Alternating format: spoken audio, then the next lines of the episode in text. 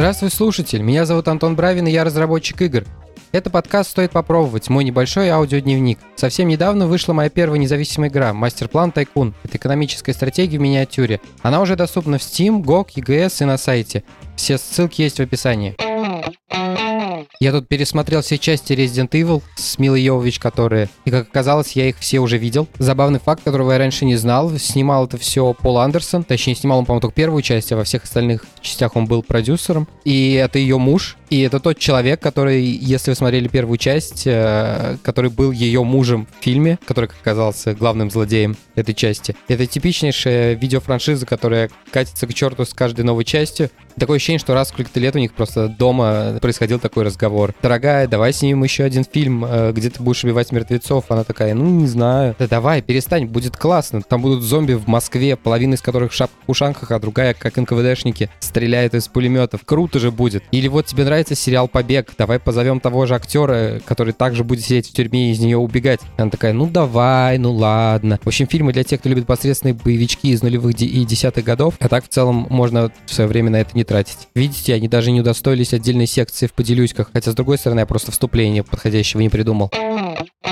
Итак, сегодня у нас технический выпуск. Как я и обещал в прошлый раз, у нас есть несколько тем, к которым ретроспективно мы можем вернуться. И если следовать в хронологическом порядке, сегодня я расскажу про имплантацию Гога и ИГС в внутрь игры. Вообще всякие эти магазинистые SDK нужны для того, чтобы имплементировать какие-то фичи, которые а, есть внутри магазинов, но нет в играх. Начиная с самых простых, таких как ачивки, заканчивая там подбором игроков. Если у вас мультиплеерная игра, то магазин может выступить в роли сервера матчмейкинга. Ну и, соответственно, куча всего, что находится посередине. Но я, по большому счету, использую только ачивки. И, в принципе, это можно игнорировать, но на самом деле каждый стор очень любит э, когда игры поддерживают его какие-то эксклюзивные фичи. В мобайле это, например, старая известная штука, связанная с фичером. Например, Apple с меньшей охотой даст фичер какой-нибудь игре, которая не будет поддерживать э, какой-то набор фичей их магазина. Этот список, причем у них меняется. Обычно они очень любят, когда их продукты поддерживают фичи, которые вышли вот с новыми операционками, с новыми айфонами. Там в какой-то момент выходил, я не помню, какая штука называется, Haptic Touch, э, что ли, э, где надо нажать посильнее на экран, тогда у нас как можно контекстное меню какое-то вызвать. И вот тогда они в течение там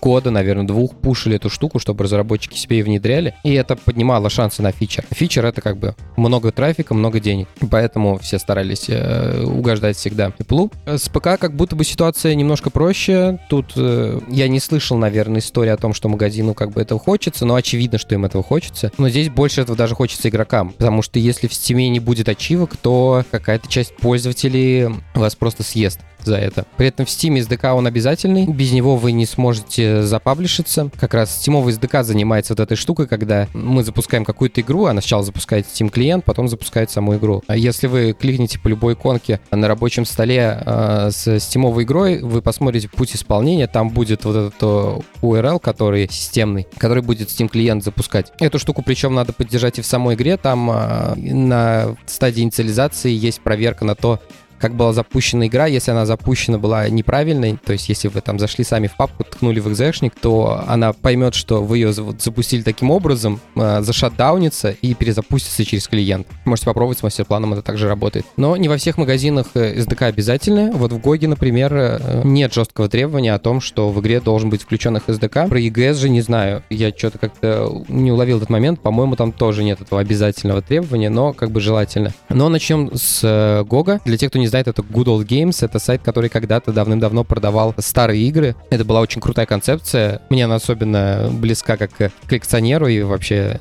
тем, кто увлекается историей видеоигр. Множество игр по бизнес-причинам были заброшены, и разработчики их уже не поддерживали, или вообще уже разработчика не стало. Так вот, ребята занимались тем, что находили тех, у кого права на эти игры. Это, кстати, половина их работы. Там я где-то смотрел какое-то интервью. Там чуть ли не половина штата Гога — это юристы, которые ищут концы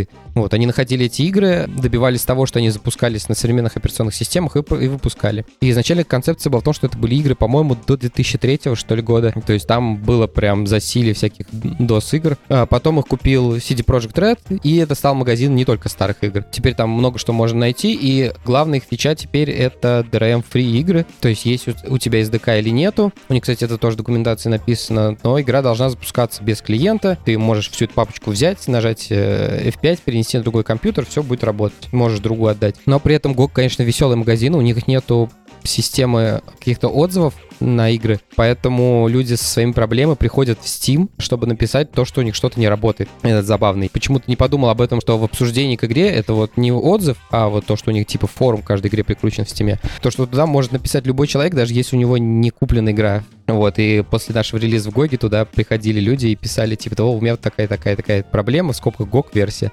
Забавно. Я знаю, что многие разработчики отказываются от внедрения всякого рода SDK, потому что для них это какой-то геморрой, не знаю. Они считают, что это не стоит их усилий. Я это с такой интонацией сказал, потому что, наверное, меня это чуть-чуть возмущает, потому что я как программист, особенно из мобайла, э, уже собаку съел на интеграции всякого рода SDK. Во время разработки бывает такая стадия, когда вот э, эти SDK надо внедрять просто пачкой, 5-6 штук вместе. Рекламные SDK, медиаторы, аналитические SDK, crash SDK. И бывает такое, что просто одного человека на полгода туда сажают, и вот он их и внедряет, фиксит, и вот только этим и занимается. Иногда это работа переходящая, но в моей практике обычно это один человек делать. Поэтому я это делал не раз и не два, и тут у меня никаких опасений не было. Ну, просто такая работа, где надо посидеть недельку-другую, чтобы все хорошо завелось. У Гога очень странный подход к SDK. Я думаю, он обусловлен тем, что это с технической точки зрения маленький магазин, потому что даже когда в их админку заходишь, ты такой, о господи, это что-то из десятых годов, чем-то на ИЧ похоже. И, соответственно, ресурсов на SDK у них, наверное, тоже не очень много. И у них, значит, есть два варианта. Первый называется GOG SDK, второй называется GOG Wrapper. В чем разница? SDK это прямо SDK. Это DLL-ки, мы их подсовываем, э, у них есть API, он в документации описан, мы с ним пытаемся что-то сделать. А GOG Wrapper — это такой подход, когда берется стимовая DLL и подменяется другой DLL уже после сборки, о которой игра не знает, что это что-то другое, он думает, что это до сих пор Steam, но DLL другая, соответственно, на другой бэкэнд все запросы уходят, и DLL пытается прикидываться Steam. Когда я их интегрировал где-то в июне или в июле, там статус был такой, что SDK обновлялся последний раз в 22 году, а в Wrapper обновлялся в 23 то есть в Wrapper свежее. Но, как любому программисту кажется, ну, это как несерьезно, в Wrapper, ну, что это такое? Лучше взять SDK, сразу по-нормальному имплементировать все вызовы заново, чтобы как-то это понадежнее работало. Чем я и занялся, потратил там на это день или два. В редакторе у меня все заработало, но там есть нюанс. У SDK а, из поддерживаемых платформ была только винда и macOS, причем старый, который интеловский. И все, больше никаких э, библиотек не было. А у Wrapper в тот же момент был только а, виндовая, виндовая DLL, и все, больше ничего не было. Я такой думаю, ну, ну, здесь простая математика, как бы два против одного. Это была еще одной причиной выбора SDK. Но я столкнулся с очень неприятной проблемой, которая заключается в том, что э, если у нас есть э, код, который дергает э, вот эти DLL, но при этом DLL только под какие-то конкретные платформы, а поддерживаемые платформ больше, чем этих DLL у нас есть, то у нас не собирается проект. Банально я не смог э, редактор запустить на своем маке, который на M2, потому что у него не было DLL. -ки. Проект во время компиляции говорит, прости, тут нет DLL, соответственно, все те методы, которые ты написал для дергания этого API, не могут быть вызваны, потому что они не, у них нет namespace подходящих, просто редактор даже не открывается. Ну, точнее, он открывается, но с эксепшеном. Я что-то такой призадумался, попытался это как-то обойти, ну, то есть это можно, в принципе, засайленсить то, чтобы это в редакторе не было э, видно, но э, и в редакторе бы все это игнорировалось. В принципе, у меня так сделано со всеми SDK, то есть э, когда я их внедряю, они там в редакторе как-то работают, а потом я в редакторе их просто все отключаю. И они только во время сборки компилируются, они все под дефайнами. Но если у меня не запускается редактор, это значит, что я не могу их и собрать на а, платформе, которая не поддерживает DDL. Как вы уже наверняка все прекрасно знаете, а, мой CI э, собирается на Linux. Linux DLL нет, соответственно, там такая же фигня происходит. Он тоже пытается редактор запустить, редактор запускается с эксепшенами, ну и все. На этом все останавливается. Я что-то пытался переворошить этот CI, сделать так, чтобы эти билды собирались на винде, хотя это не очень хорошо в плане а, стоимости этих минут э, GitHub экшеновских. Оказалось, что у GameCI нету монообразов для винды, монообразы у них только для Linux, все остальные для L2CPP. В общем, я такой, окей, надо, значит, получается, еще и образ свой делать. В общем, я несколько дней с этим провозился и пошел смотреть на второй вариант со Steam Wrapper. Как я чуть раньше сказал, с Steam Wrapper все просто, надо просто подменить DLL. Причем подменить ее надо после сборки. Я почему-то этим не очень интересовался никогда, не знаю почему. Но когда мы билдим проект, возможно, так только под моно, кстати, не знаю, не проверял, то в сбилженном проекте в отдельной папке лежат все эти DLL, которые плагинистые. Они никуда не вкомпиливаются, они просто лежат в папке. И, соответственно, все, что надо было сделать, это в CI постсборки, после того, как мы уже билд собрали, просто скопировать dll одну поверх другой. И все, это начинало работать сразу. И хотя э, dll была только виндовая, но вся я это мог крутить, потому что это никакого отношения к сборке не имеет. Соответственно, это заработало. А в самом пайплайне я просто выключил этот шаг для э, Mac и для Linux. Там никакие dll не подменяются. Ну и, собственно, там и нет, потому что там вообще все, э, вся SDK-обвязка выключена. Не очень, конечно, хорошо с точки зрения потребителя, но тут как бы мне разработчики не дали вообще вообще никакого выбора. У них э, нет этих библиотек для своего магазина, конечно, они могли бы все-таки их сделать, э, мне кажется. Но, видимо, у них настолько э, немного технарей в команде. В общем, все завелось, все работает. Единственное, там пришлось что-то подкручивать в плане авторизации, э, потому что оказалось, что я не очень валидно авторизировался в Steam, и Steam это хавал. То, как у меня это происходило, ему было окей. Google оказалось не окей. Пришлось немножко поковыряться в документации. Вообще, все эти библиотеки, они немного такие ленивые в плане это не кусок какой-то шарповой инфраструктуры. Обычно это плюсовые библиотеки с бриджами. И, соответственно, они работают по плюсовым законам. И чтобы это работало внутри Unity, приходится делать какие-то вещи, которые для Unity очень неспецифичны. Например, чтобы получать колбеки, мы э, у себя в обвязке должны подписаться на эти колбеки, прокинуть их внутрь SDK, а потом руками сам, самому дергать метод, который будет э, отсчитывать тики, ну, то есть э, как апдейт обычный в Unity. Просто мы дергаем через этот апдейт еще и тики внутри SDK, а который будет смотреть э, каждый тик. Ага, и у нас пришел callback, не пришел, пришел, не пришел, пришел, не пришел. И если что-то пришло, он откидывается наверх. Для юнитиста вот это вот дергание руками, оно не очень очевидно. Плюс еще иногда приходится морочиться с фазами авторизации, но это все, в принципе, знакомо тем, кто какой-нибудь когда-нибудь интегрировал, когда мы два раза туда-сюда гоняем. Сначала делаем запрос, получаем токен, с этим токеном авторизируемся, получаем на какой-нибудь реквест-объект, и вот через этот объект мы можем ну, уже что-то делать. Здесь это все примерно то же самое, но опять же для Unity экосистемы это тоже не очень привычно, потому что SDK сервисные, которые аналитикой занимаются, крашем или еще что-то, в них этого всего нет, все это внутри у них спрятано, там просто вот типа сделай мне init на, с таким-то айдишником и все, и погнали. Мы работаем. Тут же во всех трех магазинах э, видна вот эта вот штука, что вот мы собрали плюсовую либу, вот вам бридж в Sharp, а дальше вы как-то сами, ребят.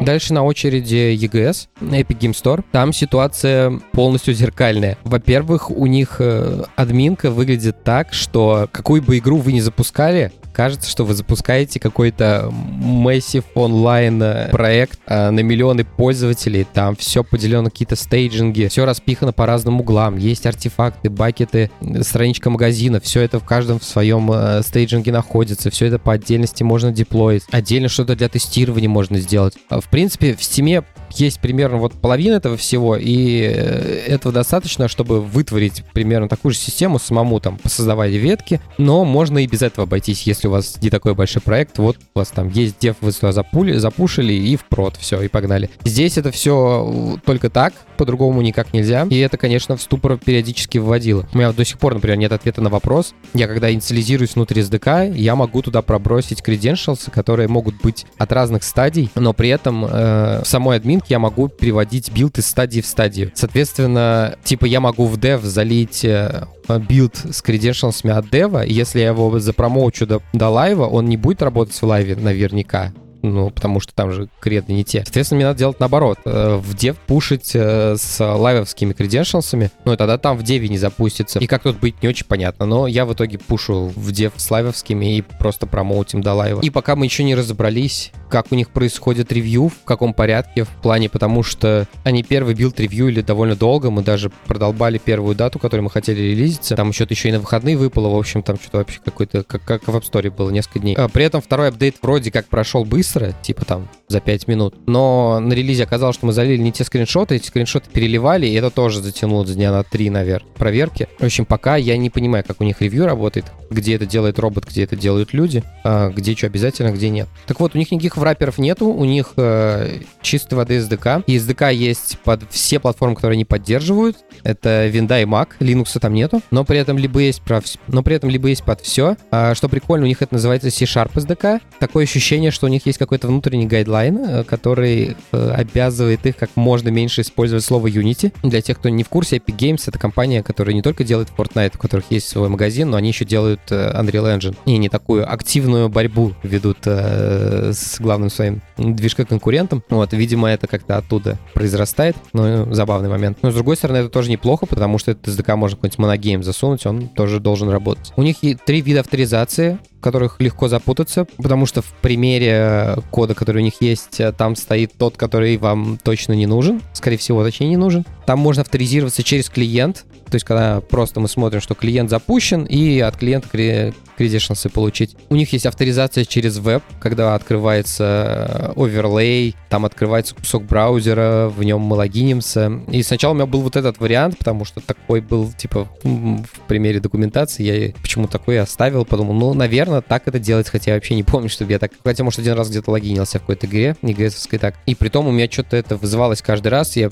почему-то сначала на это как-то не обратил внимания, не знаю, каким, чем другими вещами был занят, наверное, что, в общем, тоже нехорошо. И третий вид авторизации у них через, типа, external источники, это обычно надо, если у вас, либо вы релизитесь на консолях, там у вас привязана авторизация с EGS к э, учетке стора консольного. Это вот у Blizzard, например, так сделано с их играми. Ну, у них, естественно, не EGS, у них, естественно, там свои какие-то сервисы, но вот как в Диабле э, запускал это, видел, там при старте, если они не на, находят связь между своей учеткой и учеткой Blizzard, они тебе говорят, свяжи, пожалуйста, свою Xbox учетку с Battle.net и привязывают ее. И тогда уже в, в любой другой э, Blizzardской игре они на логине там сами проверят. Если привязано, то тебя залогинит твоей учеткой. Также, я думаю, это можно использовать, если у вас Amazon, Когнита какая-нибудь, которая через все подряд логинит. Ну вот, я думаю, это вот тот же вариант для вот этого, для той же связки. Сам SDK работает вот точно так же. Также надо какие-то колбейки подписываться, тики руками вызывать. И здесь уже никаких э, новостей для меня не было. С EGS пришлось провозиться чуть подольше, вот из-за обилия вот этих вот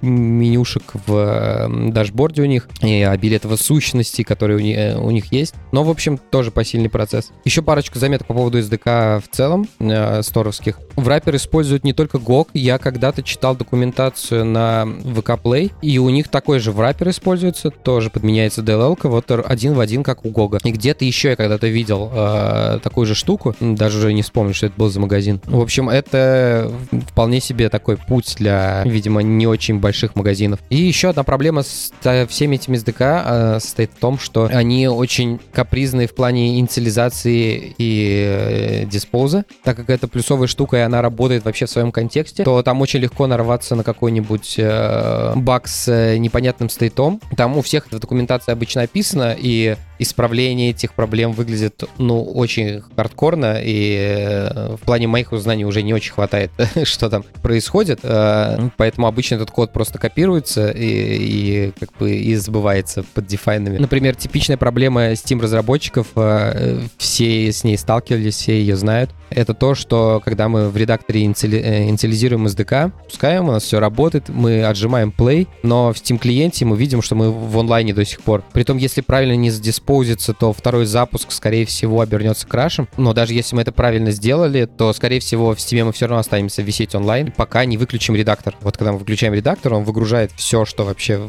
и через него было загружено, и тогда уже это либо отваливается. И в Steam, в GOG, в EGS все это те же самые проблемы, там разными способами это решается, а, ну, в смысле, как они советуют решать, но все эти решения обычно вот они э, избегают вот этого двойного, двойной инициализации, чтобы краши избежать, но не освобождают ресурсы полностью, по крайней мере, я так и не нашел, как бы, как это сделать. В итоге, в мое решение такое, что я просто, после того, как все это настрою, это все заработает, я просто в редакторе эти SDK в Silence отправляю, обвязываю их с дефайнами. У меня отдельный дефайн под каждый стор есть, и в редакторе это все выключено. А, только на CI, когда мы э, собираем билд под какую-то конкретную платформу, туда прокидывается определенный define, и тогда уже эти SDK включаются. Естественно, в билде с этим никаких э, проблем нету, потому что это как бы вот цельное приложение, оно запустилось, оно выгрузилось, оно за собой все утянет, и все будет с этим нормально. Вот такая у меня история получилась небольшая. Если у вас есть какие-то вопросы по SDK, что-то вы куда-то там интегрируете или просто хотите о чем-то рассказать, приходите в комментарии к этому выпуску в Telegram или в группу ВКонтакте, и там можете об этом рассказать.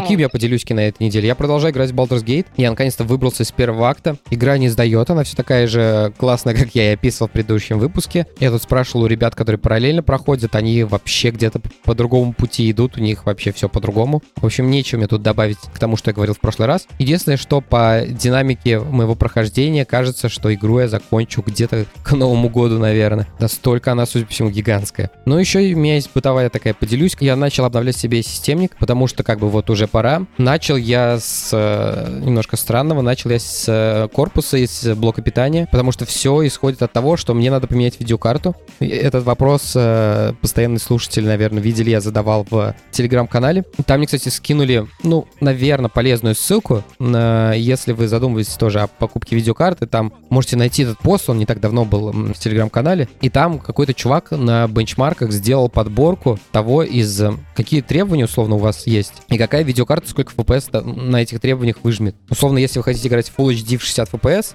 там вот такой-то видеокарты вам хватит. Если вы хотите играть в 2К, вот такой. Если 4К, вот в такой. Мои требования это 4К 60 FPS, эти все 144 Гц, это все мимо меня. У меня монитор обычный, такого моргания быстрого он не умеет, и поэтому с небольшим запасом там неплохо встает 4070 Ti. Карта, конечно, стоит как две консоли, но что ж поделать. Я так немножко пока подхомячиваю деньги и обновляю все остальное для нее, что необходимо. И, к сожалению, это потянуло за собой кучу всякого разного дребедья. Во-первых, для такой видеокарты нужен новый блок питания. Э, то, что стоит у меня на 550 ватт, ей явно маловато, там рекомендуемый 750. В итоге я купил на 850 Be Quiet. 15 тысяч рублей такой стоит. Сумма, конечно, потрясающая. Раз новый блок питания я решил заодно поменять еще и корпус, потому что у меня был какой-то залман довольно такой расхлябенистый. Э, я его еще, судя по всему, погнул, когда собирал. Вообще, я когда пересобирал все, весь комп, я понял, какие там мои ошибки допускал, когда все это делал.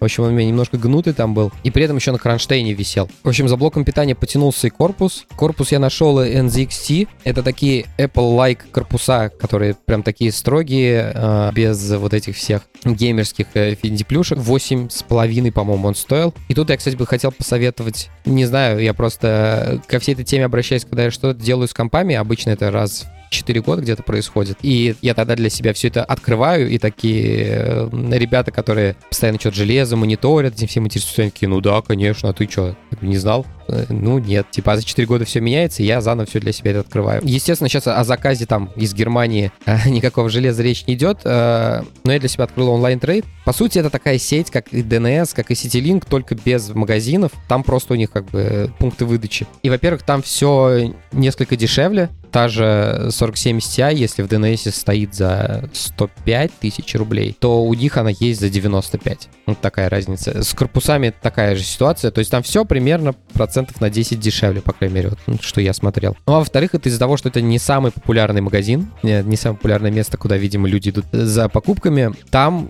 в стоках иногда еще бывают вещи, которые уже сложно купить. Вот тот же корпус, если он еще где-то год назад, полгода назад в DNS во всяких был, то уже его сейчас нету. А с блоком питания точно такая же ситуация. Если я правильно помню, в BigQuiet в DNS вообще не было. Когда я смотрел в Сетилинке, они были, но несколько месяцев назад они оттуда пропали. В общем, а у этих ребят все еще какие-то стоки есть, или может они как-то возят еще дополнительно, я не знаю. В общем, могу посоветовать. Вообще, я просто так начал еще по частям собирать, потому что помню прошлый раз, когда у меня сдох мой системник, причем тот системник был очень такой долгоживущий, он у меня прожил, наверное, лет 7. Я помню, его собирал под релиз третьего Макс Пейна, а это был 2000, типа, 12 год, 13 что-то такое. И тогда он был прям топчик. Естественно, за вот прошедшие там 7 лет он уже превратился практически в хлам, и там у меня сгорела видеокарта. Точнее, она э, перегрелась, ее, я как-то отдавал, ее прогревали, но, в общем, мне уже не хотелось всем этим заниматься. У меня там были претензии вообще и к блоку питания тоже, э,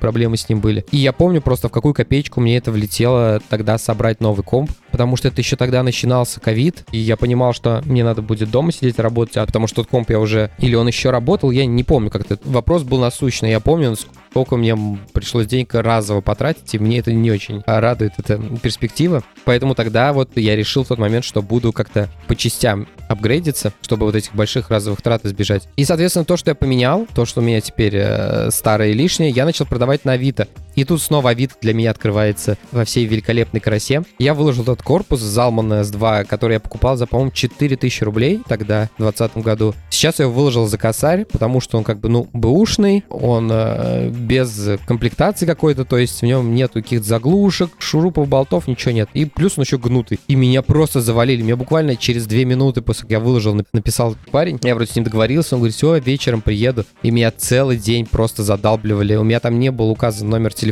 Несколько ребят нашли номер телефона в соседнем объявлении, а, начали звонить по нему, я сбрасываю, они опять звонят. То есть меня просто заштурмовали. И я полазил по профилям э, тех ребят, которые писали. И это, судя по всему, какой-то бизнес такой, где люди собирают все старое железо, собирают целиком системники и потом их продают как игровой компьютер. А этот корпус, он как раз такой, типа с открытым передом, куда можно условно три кулера засобачить э, с э, подсветкой. И все. И сразу компьютер становится плюс 5000 игровым сразу. И вот эти ребята просто накинулись. Э, не знал, как от них отбиться. В общем, в итоге у меня купил какой-то студент клиент э, этот корпус, видимо, как-то это по дешевке, по частям собирает себе, ну, чтобы в доту играть, наверное. Так что я, в принципе, доволен, пусть парень радуется. Ну и года через 2-3, я думаю, надо будет сменить материнку процесса. И тогда можно еще оперативки туда внутрь запихнуть. Потому что сейчас у меня, на самом деле, 32 гигабайта, и когда я дебажил мастер-план, я частенько по памяти вываливался, когда он не мог какой-то дамп снять. Но о дебагинге как-нибудь в следующий раз расскажу. Фух, все. Судя по всему, у меня получился выпуск нормальной длины, что не может не радовать. И сейчас мы находимся в том самом месте подкаста, где я говорю спасибо ребятам, которые поддерживают меня на сервисе Boosty. Это пользователи Константин Молчанов и ТикТокер. Спасибо вам большое.